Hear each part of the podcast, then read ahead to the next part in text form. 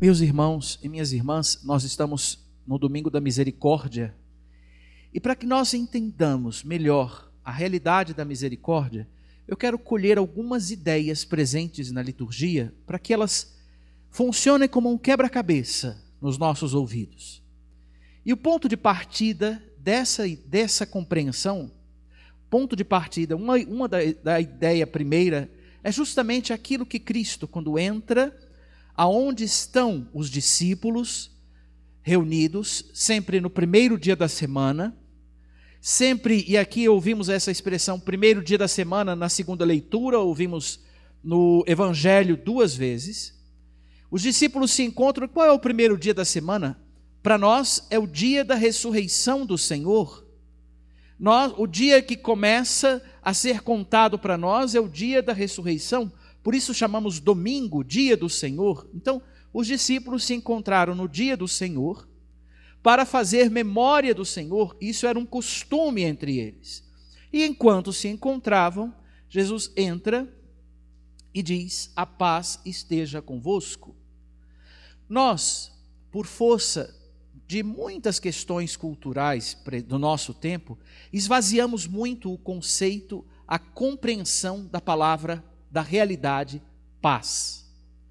Paz, sim, pode significar ausência de conflito, mas num sentido mais profundo no hebraico, paz significa completo, perfeito, aquilo que tem harmonia, tudo justo. Então, quando Cristo diz: "A paz esteja convosco", ele não está dizendo só que superem o medo e que acalmem os corações. Não é um discurso de autoajuda. Ele traz uma paz e deixa esta paz ali. E esta paz vem com esse sentido do que é completo, do que é perfeito.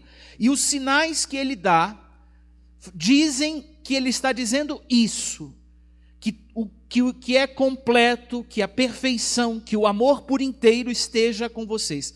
E aí é interessante notar outro sinal. Depois disso, ele é, fala, depois que ele diz a paz esteja convosco, ele sopra sobre eles e diz: recebei, recebei o Espírito Santo. A quem perdoardes os pecados, eles lhes serão perdoados, e a quem não os perdoardes, eles lhes serão retidos. Esse é um fundamento bíblico da, da confissão. E não é da confissão comunitária, vamos dizer bem claro. A confissão comunitária é uma exceção em caso de situação pastoral urgente. Para um pecador que não quer se converter, ele só procura a confissão comunitária porque muitas vezes não quer lidar com aquilo que precisa ser resolvido. É como se fosse um doente que chegasse junto com os outros pacientes na fila médica e todos, o médico pergunta assim: quem tem dor? Eu. Pronto. Não funciona. Eu preciso ouvir. Precisa entender o que tem que ser desbravado para o amor ir a fundo, por inteiro, dentro de mim. E ele dá esse poder aos discípulos, aos seus apóstolos perdoar o poder de perdoar os pecados. Como é interessante ouvir que esse poder é entregue. Ele tem o poder e ele delega, comunica esse poder. Perdoar as ofensas feitas a Deus. Dá a pecadores o poder de perdoar as ofensas feitas a Deus em nome de Deus. Ninguém que perdoa os pecados age em si mesmo, em nome de si mesmo, por isso eu não posso simplesmente criar na minha cabeça perdão dos pecados por quaisquer coisas. Eu não posso dizer a alguém, olha, está tudo perdoado, está tudo livre, cuidado. De gente que usa esse discurso, sacerdotes que usam esse discurso, eles se esqueceram da sua teologia e se esqueceram de quem, em nome de quem estão. Não é seu o poder. E a reconciliação não é consigo é com, seu, com aquele que lhe deu este poder, Deus.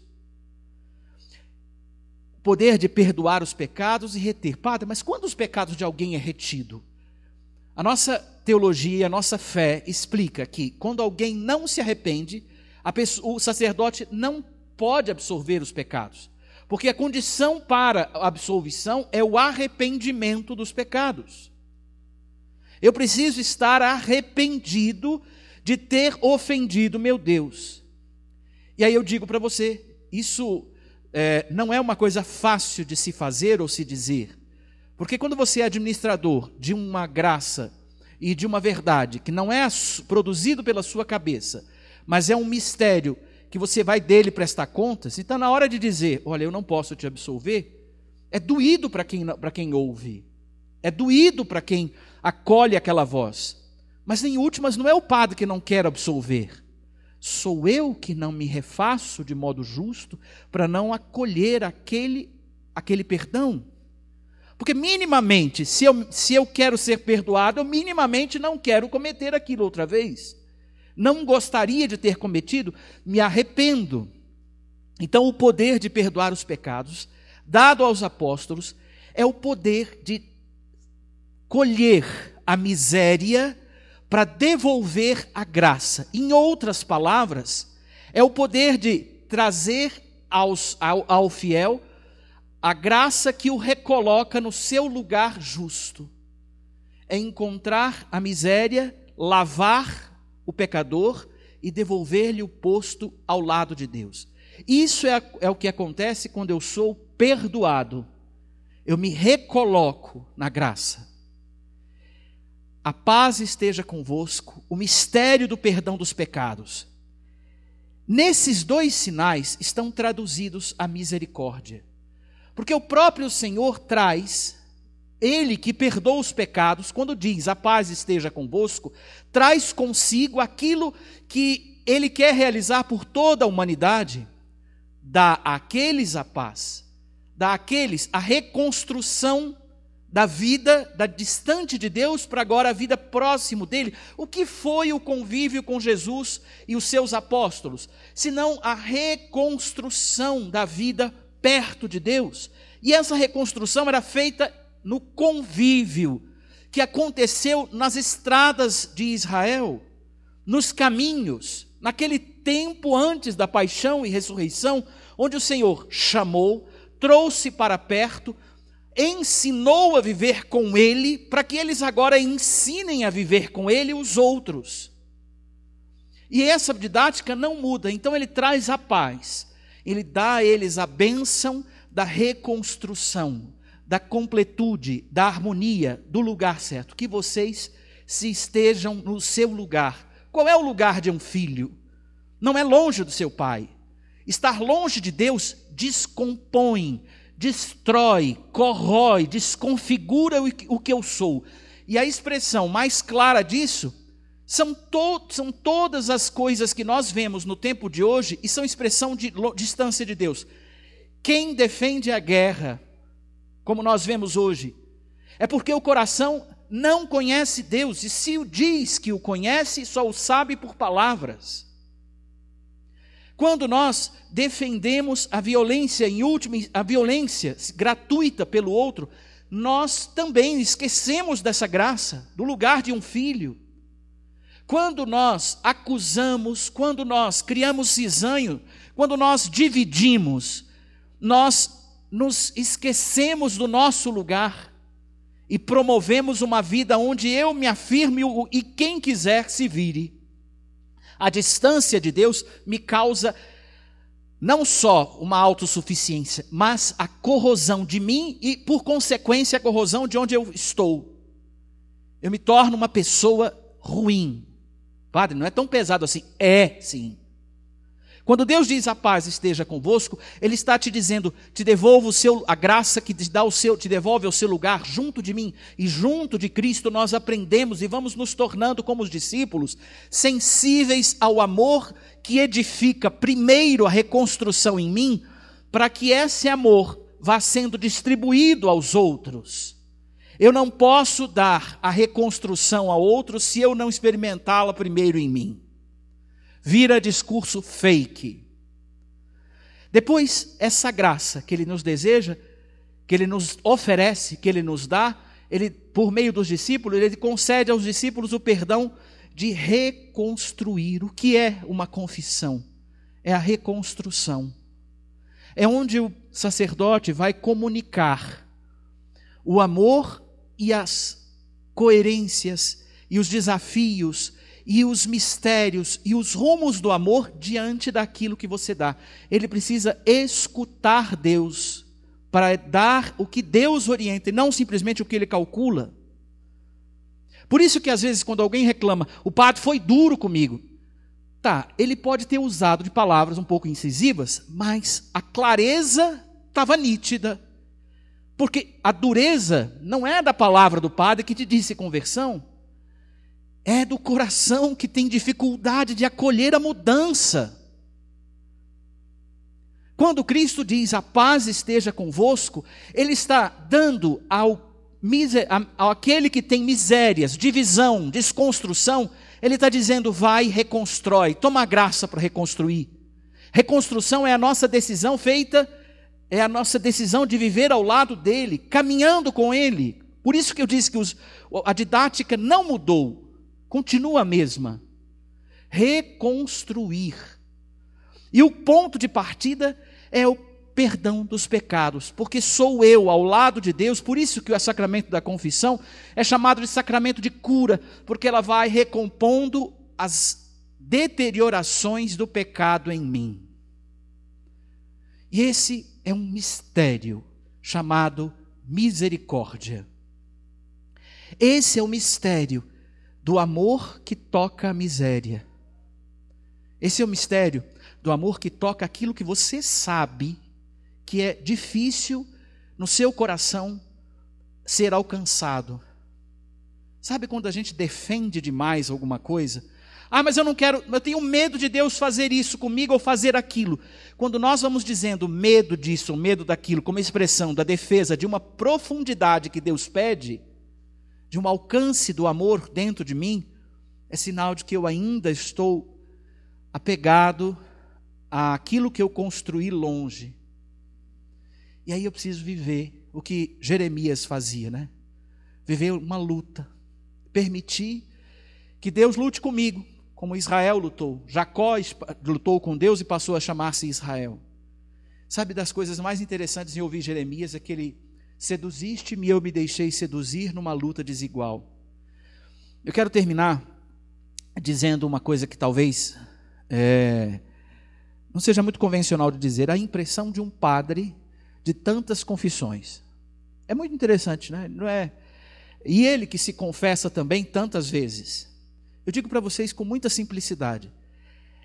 É tão interessante quando se percebe que no meio de, de tanta, tanta miséria, tanta queda, tanta dor, tanta indiferença feita para com Deus, porque quando eu vou me confessar, a reconciliação não é com o Padre, é com Deus. Aquelas misérias são entregues, são para dar a Deus. É tanta coisa que se nós podíamos dizer assim, eu poderia dizer assim, o mundo não tem jeito mesmo.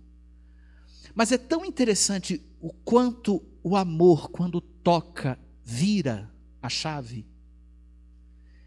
A impressão de ouvir tantas vezes: nossa, eu estou saindo daqui leve, eu estou saindo aqui em paz, eu estou saindo daqui refeito.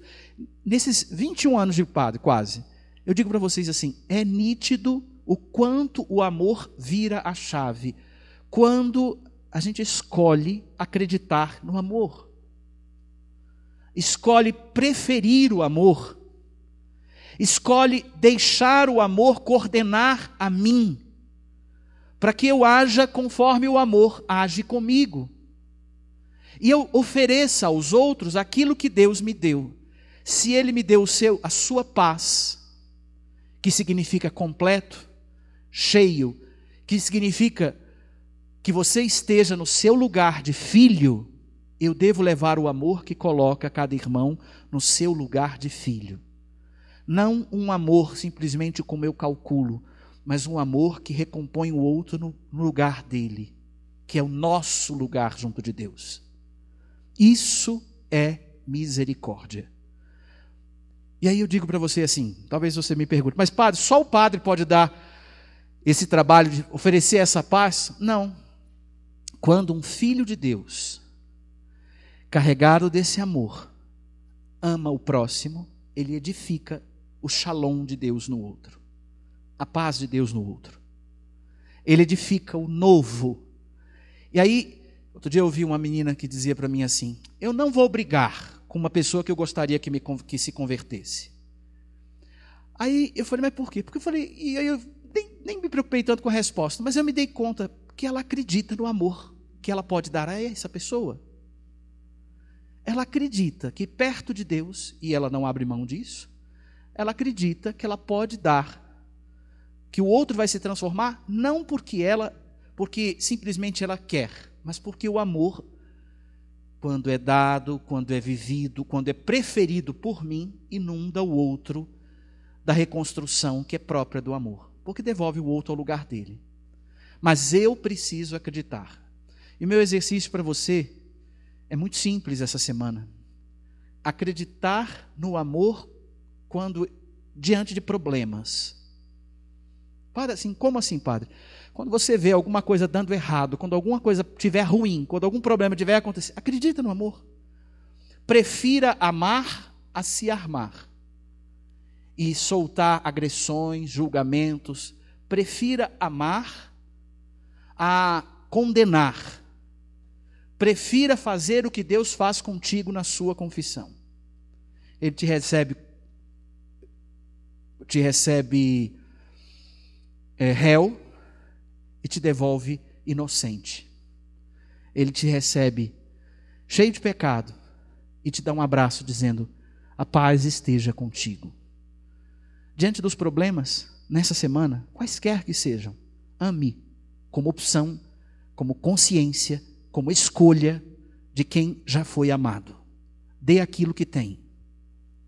Quem tem ouvidos para ouvir, ouça.